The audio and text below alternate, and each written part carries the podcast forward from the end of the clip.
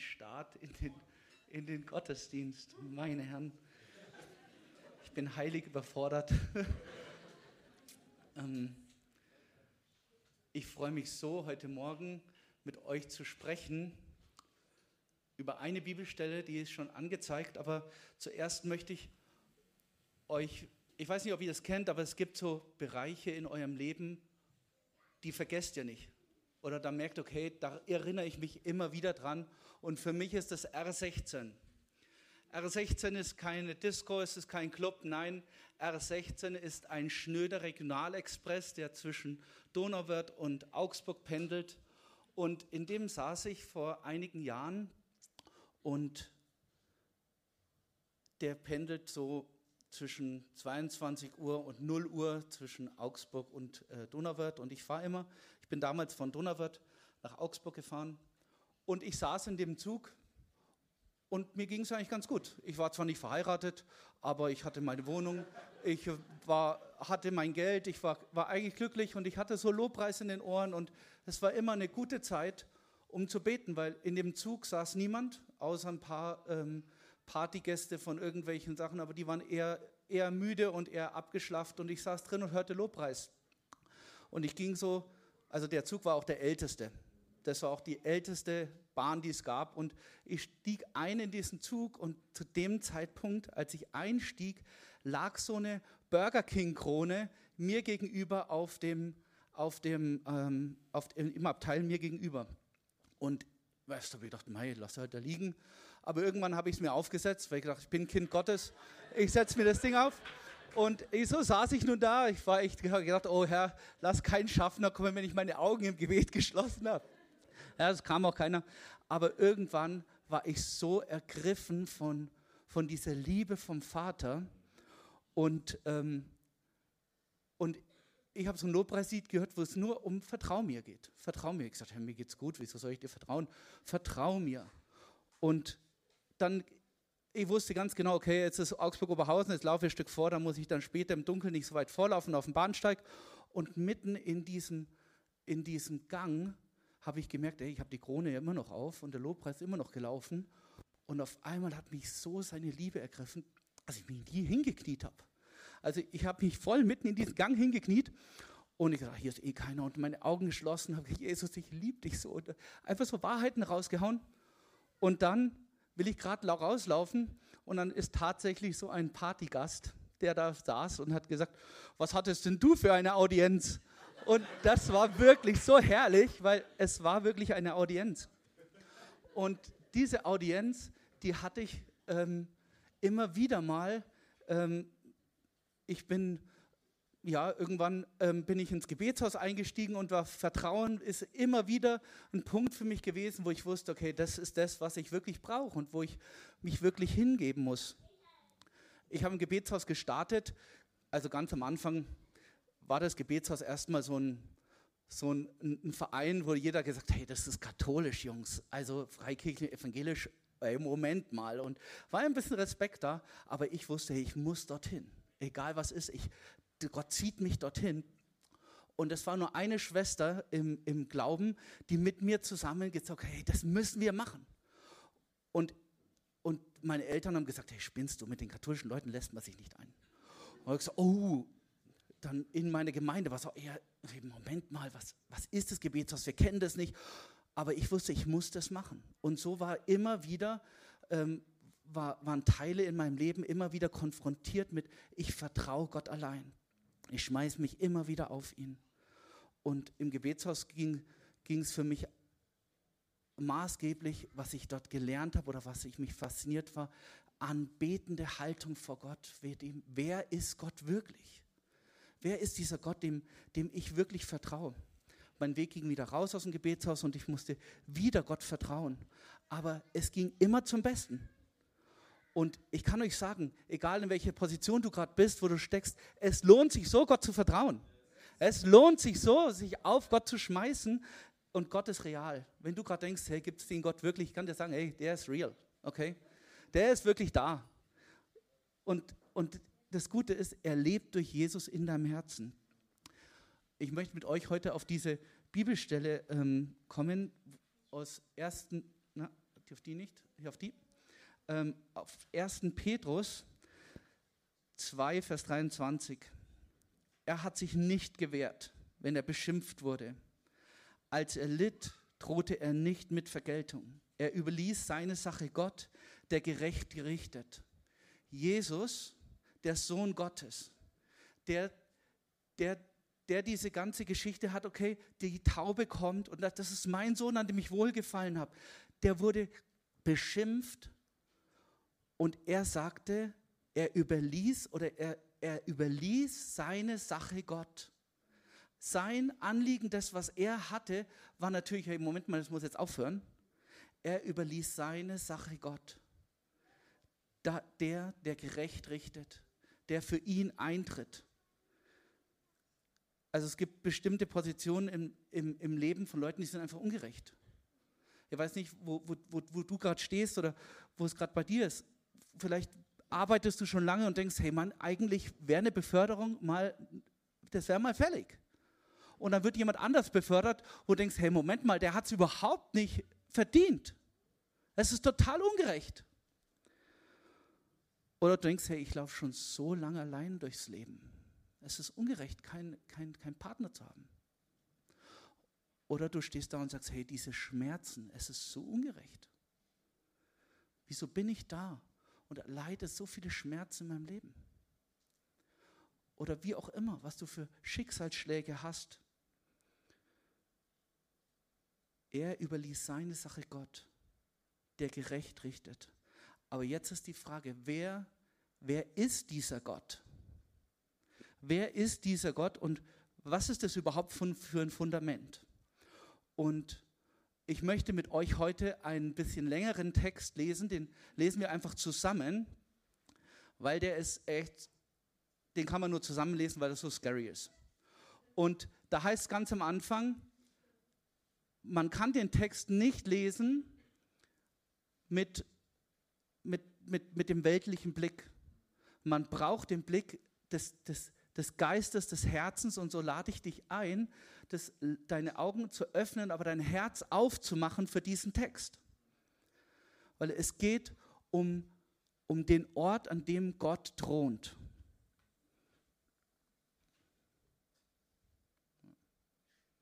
Mhm. Jetzt. Könnt ihr das alles lesen? Wenn ich könnte die Brille ein bisschen vorschieben, bei mir hilft das ein bisschen. Okay. Ähm, Offenbarung 4, Dort heißt es, danach sah ich und siehe, eine Stimme wurde geöffnet und gleich ähm, paar, alsbald war ich im Geist, heißt es dann. Da. Ähm, sogleich wurde ich vom Geist ergriffen und siehe, und das ist genau der Punkt, und siehe, so, sogleich wurde ich vom Geist ergriffen und dann geht es los. Der Ort, an dem Gott thront das sieht jeder in seinem Herzen anders. Und ich lade euch ein, dass wir das zusammen, zusammen lesen. Und zwar richtig laut. Okay, also jeder, also braucht ihr nicht schämen für seine Stimme, weil es redet eh jeder. Und wir, wir reden bis, ich zähle bis drei und dann fangen wir einfach an, das laut zu lesen. Und ich lade dich ein, dein Herz aufzumachen für das, was, was du da liest. Seid ihr bereit? ab, ab danach hier, wir fangen mit danach an, okay? Genau. Okay? Eins, zwei, drei. Danach sah ich und siehe, eine Tür wurde geöffnet, die erste Stimme,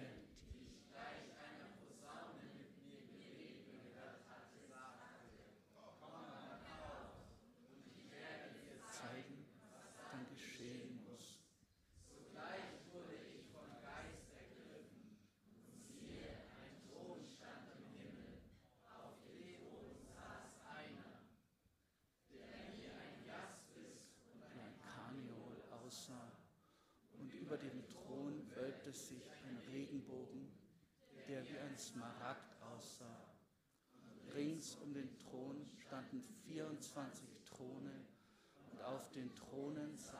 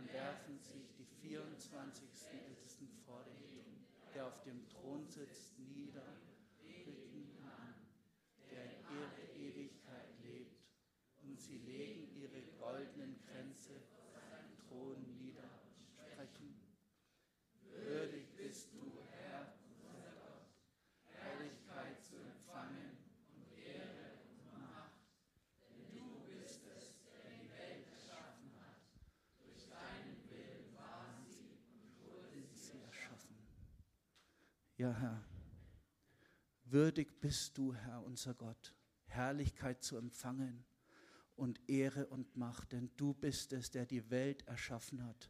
Durch deinen Willen war sie und wurde sie erschaffen. Was ist das nur für ein gewaltiger Text? Was ist das nur für ein gewaltiger Text? Und jeder hat ein, ein anderes Bild in sich drin. Aber das ist das, was die Bibel über den Thron Gottes sagt. So schaut der Thron Gottes aus.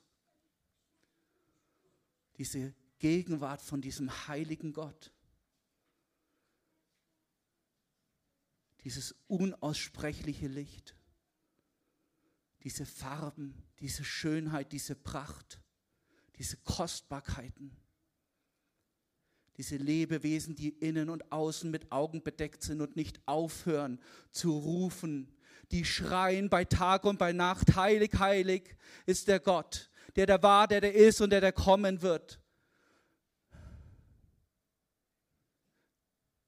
Das ist der Ort, wo, wo Anbetung passiert. Bei Tag und bei Nacht. Das ist der Ort, wo ich, wo ich am liebsten sein würde. Das ist der Ort, wo, wo, die, wo, die, wo die 24 Ältesten kommen und ihre Krone niederlegen und dann genau das hier sagen. Würdig bist du, Herr, unser Gott, Herrlichkeit zu empfangen und Ehre und, und Macht. Denn du bist es, der die Welt erschaffen hat. Durch deinen Willen waren sie und wurden sie erschaffen. Dieser ehrfurchtgebietende Gott. Es ist nicht dieser, dieses Bild von, von, dem, von dem Papa, der dich auf den Arm nimmt. Ja, das ist Gott auch, aber das ist Gott auch. Das ist Gott. Der ist gewaltig. Vor dem kann niemand bestehen. Der ist furchtbar. Der ist furchterregend. Es ist ein König voller Kraft, voller Macht, voller Herrlichkeit, vor dem nichts bestehen kann. Du nicht und ich nicht.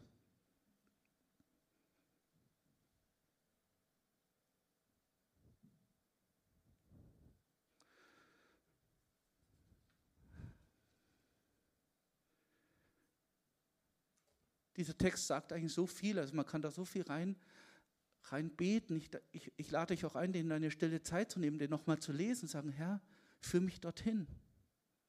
Zeig mir das, zeig mir das, wer du wirklich bist. Ich möchte heute aber auf diese, auf diese Stelle zum Schluss näher eingehen, wo diese 24 Ältesten kommen und ihre Krone niederlegen. Das sind die Ältesten, die ihre Krone bekommen haben für ihr Amt, das zeichnet sie aus. Und sie legen ihre Krone nieder vor diesem Gott. Das heißt, sie sagen, nee, du hast die Herrschaft, nicht ich, nicht das, was ich bin oder was mich ausmacht, regiert, sondern das, wer du bist. Der, wer du bist, der ist, das ist das, was, was wirklich zählt. Und diese Kapitulation in meiner Vorbereitung war das für mich so stark, dass diese Kapitulation, dieses Niederlegen eigentlich keine Kapitulation ist, sondern dass das einfach nur Ehrfurcht ist. Das ist nicht kapitulieren, sondern das ist ein König, dem man, dem man huldigt, dem man sagt, du allein bist der König. Nicht mehr ich bin der König meines Herzens, sondern du bist der König meines Herzens. Egal, ob es mir gut geht oder schlecht geht. Egal, ob ich, ob ich, ob ich die Weisheit mit dem Löffel gegessen habe oder nicht. Du bist der König meines Herzens. Ich lege meine Krone nieder vor deinen Thron. Egal, ob ich glaube, dass, dass, dass die Not mich zerfrisst, weil ich nicht mehr anders kann. Ich lege die Krone nieder vor deinen Thron, weil du würdig bist aller Anbetung und weil das die, der Punkt eins ist für mich. Oder du sagst, hey, alles funktioniert, ich lebe gerade in meinem Wolkenkuckucksheim. Ich lege meine Krone voller Ehrfurcht nieder vor meinem Gott. Und diese Anbetung kommt vor allem, vor allem, was da ist. Egal, ob das Not ist oder egal, ob das, ob das keine Not ist, ob das Glück und Zufriedenheit ist. Gott ist ein, ein ehrfurchtgebietender Gott. Gott ist heilig. Würdig bist du, Herr unser Gott, Herrlichkeit zu empfangen und Ehre und Macht, denn du bist es, der die Welt erschaffen hat. Durch deinen Willen war sie und wurde sie erschaffen. Es geht hier nicht um auf unsere Position zu schauen, sondern auf den zu schauen, auf den schon die vier, die vier Lebewesen, die von Augen von oben bis unten mit Augen bedeckt sind, schauen und nicht anders können, als auf ihn zu schauen.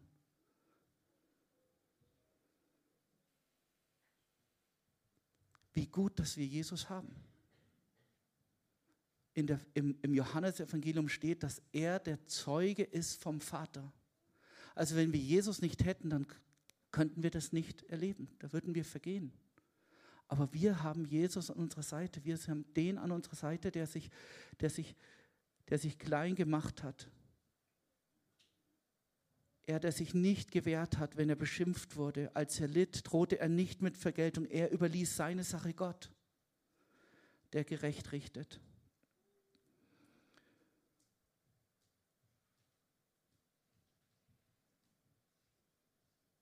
Ich denke, ich hatte so den, den Eindruck, dass, dass viele da sind und sagen, hey, ich brauche diese erste Liebe wieder neu. Das erste Mal, wo ich verliebt war in meinen Gott. Also ich meine, Du bist vielleicht verliebt, wenn, wenn, wenn, wenn du gerade verliebt bist in, dein, ähm, in deinen Partner, in deine Freundin, in deinen Mann, in deine Frau. Ähm, vielleicht weiß die Frau auch noch gar nichts davon, aber es ist, es ist einfach, es ist einfach anders, Gott zu lieben. Mit dieser Bibelstelle aus Offenbarung 4 Gott anzuschauen. Das ist dein Gott. Das ist dein König. Er ist heilig. Er ist gut. Er ist gerecht. Er ist der liebende Vater. Aber das, wer im Kern ist, ist Gott, der auf dem Thron sitzt und den die, die vier Lebewesen anschauen, rufen, heilig, heilig ist der, der war, der, der ist und der, der kommt. Und was ist jetzt unsere Bestimmung? Zu was sind wir jetzt hier auf dieser Erde? Ich denke, wir sind hier auf dieser Erde, Gott mit der Liebe zurückzulieben, mit der er uns geliebt hat. Wir sind hier, damit wir Gott zurücklieben mit der Liebe, mit der er uns zuerst geliebt hat. Dort, wo du da warst, saßt und, und ergriffen warst vom Heiligen Geist und sagst, das ist mein Gott. Ich bin errettet, ich bin erlöst.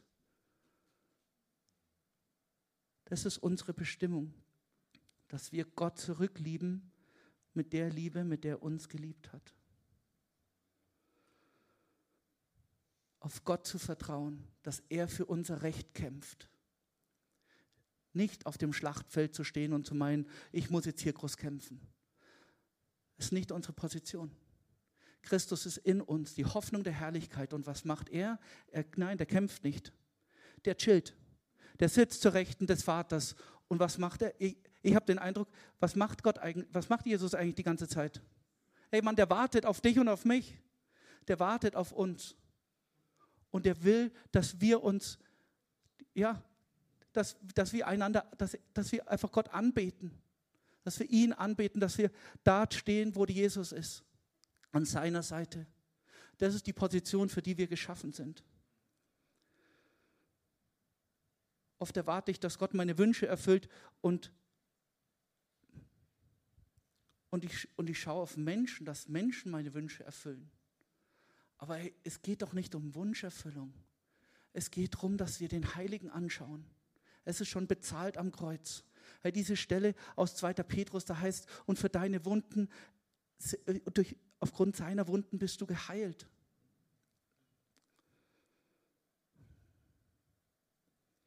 Ich hatte vor einiger Zeit, also wir treffen uns äh, Donnerstagmorgen, Männer aus der Arche, treffen uns hier zum Frühgebet. Wenn du ein Mann bist, herzliche Einladung. 6 Uhr morgens, hey, 6 a.m. for the great I am, okay? Was willst du mehr? Es, es, es ist einfach herrlich, okay? Wenn du es noch nicht weißt, stell dir einen Wecker oder sag dem Heiligen Geist, weck mich. Es ist fatal, okay? der, der macht es wirklich, der hat da Bock drauf, weil er liebt es, in deine, in, dass Männer in die Gegenwart kommen. Und ich hatte dort ähm, eines Morgens, wo ich überhaupt keine Lust hatte, hat mich, hat mich an der Kauern, also ich war so an der Heizung gekauert, es war kalt und, und auf einmal befällt mich der Heilige Geist. Und, und, es, und, und er kommt und sagt, es gibt so viele verschüttete Brunnen. Und er verschüttete Brunnen.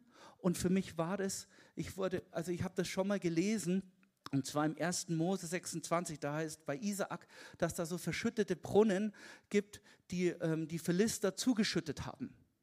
Und die, ähm, die Zeit, also es war, äh, die, kurz, kurzer Report zu dieser Bibelstelle aus, ähm, aus ähm, 1. Mose 26. Dort war Hungersnot im, im Land und Isaak ähm, ist in das Land gegangen von den Philistern und wollte eigentlich weiterziehen, das Land, das Gott ihm gezeigt hat. Und dann sagt, nee, bleib da. Und Isaac ist nicht geflohen, weil er denkt, okay, Mai, an einer anderen Stelle ging es mir vielleicht besser. Und die, der Segen nahm zu, im, weil, weil Isaak auf Gott hörte, nahm der Segen bei Isaak zu. Und es wurde mehr und mehr und mehr und mehr.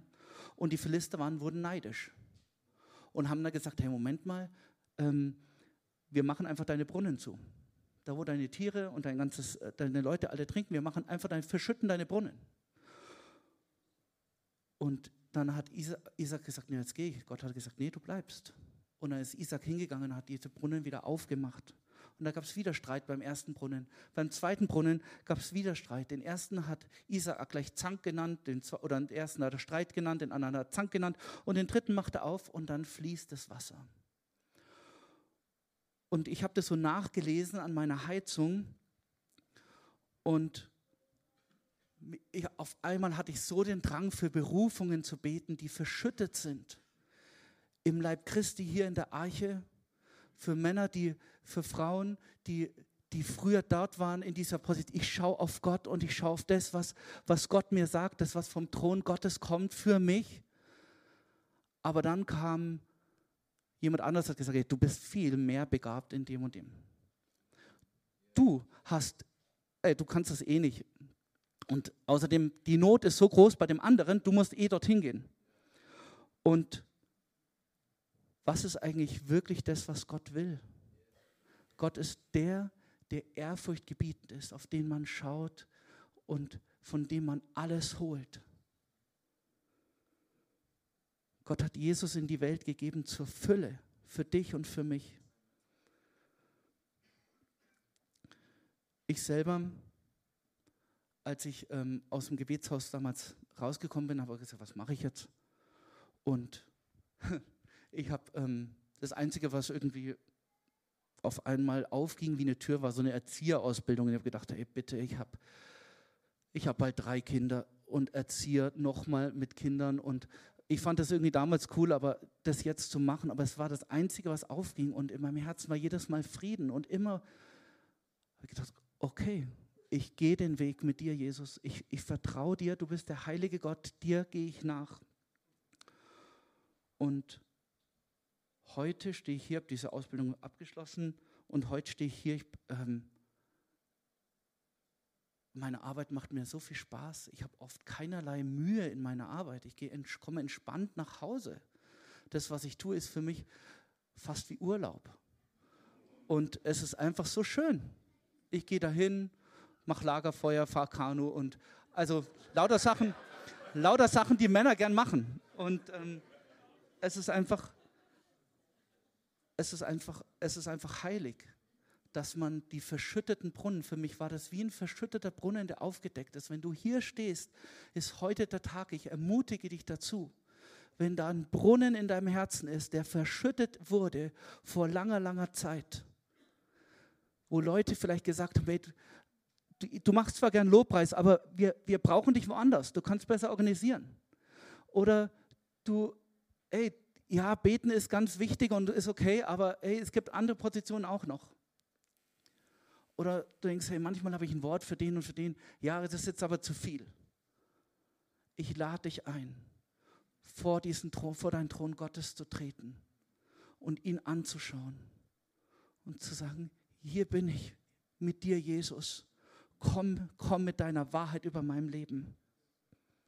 Gott ist heilig und alles, alles ist von ihm und zu ihm hingeschaffen.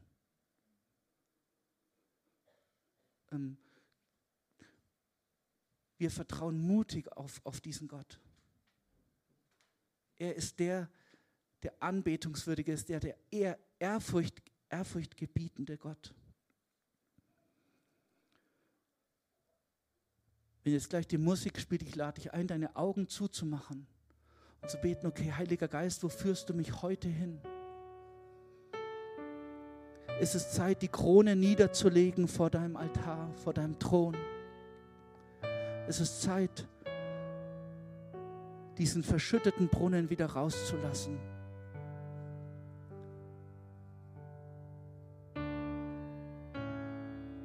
Heiliger Geist, komm du. Komm mehr, Heiliger Geist. Jetzt in die Herzen. Füll du die Erwachsenen, die Kinder mit deinem Heiligen Geist. Du bist ein ehrfurchtgebietender Gott. Dir gehört alles, Herr. Du bist der, der da war, der der ist und der der kommen wird.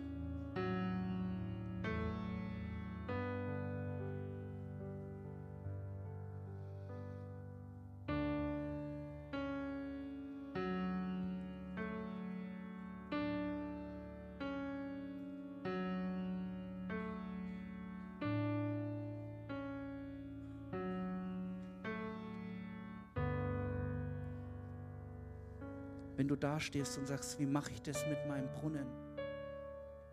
Ich lade dich ein, Lügen zu entlarven, die da im Weg stehen zwischen, zwischen dir und, und, und, dem, und dem Vater im Himmel. Ich lade dich ein, aus deiner Comfortzone zu kommen. Sagen, ich will mutig dorthin gehen. Ich lade dich ein, dich in Umfelde zu begeben, wo du ehrliches Feedback bekommst.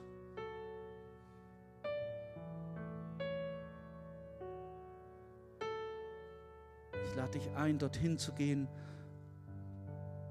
in eine Gesellschaft von, von Brunnenausgräbern, dass ihr füreinander betet, dass er euch stärkt, dass ihr in die Position kommt, die der Heilige Geist vorbereitet hat für euch.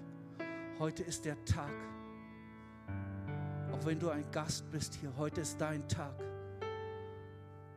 Egal wie du heute da bist.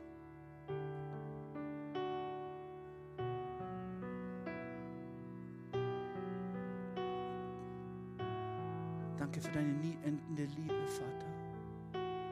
Für jeden Einzelnen.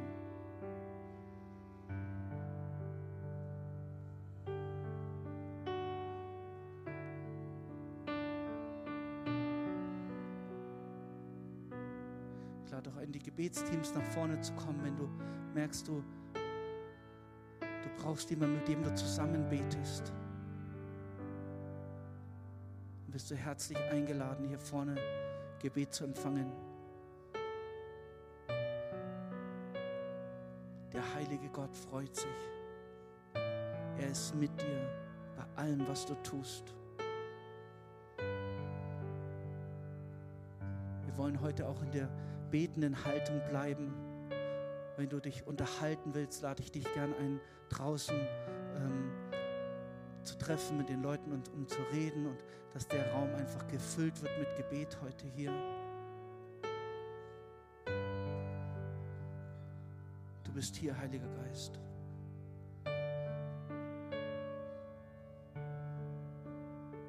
Wir danken dir, dass du ein guter und vollkommener Gott bist.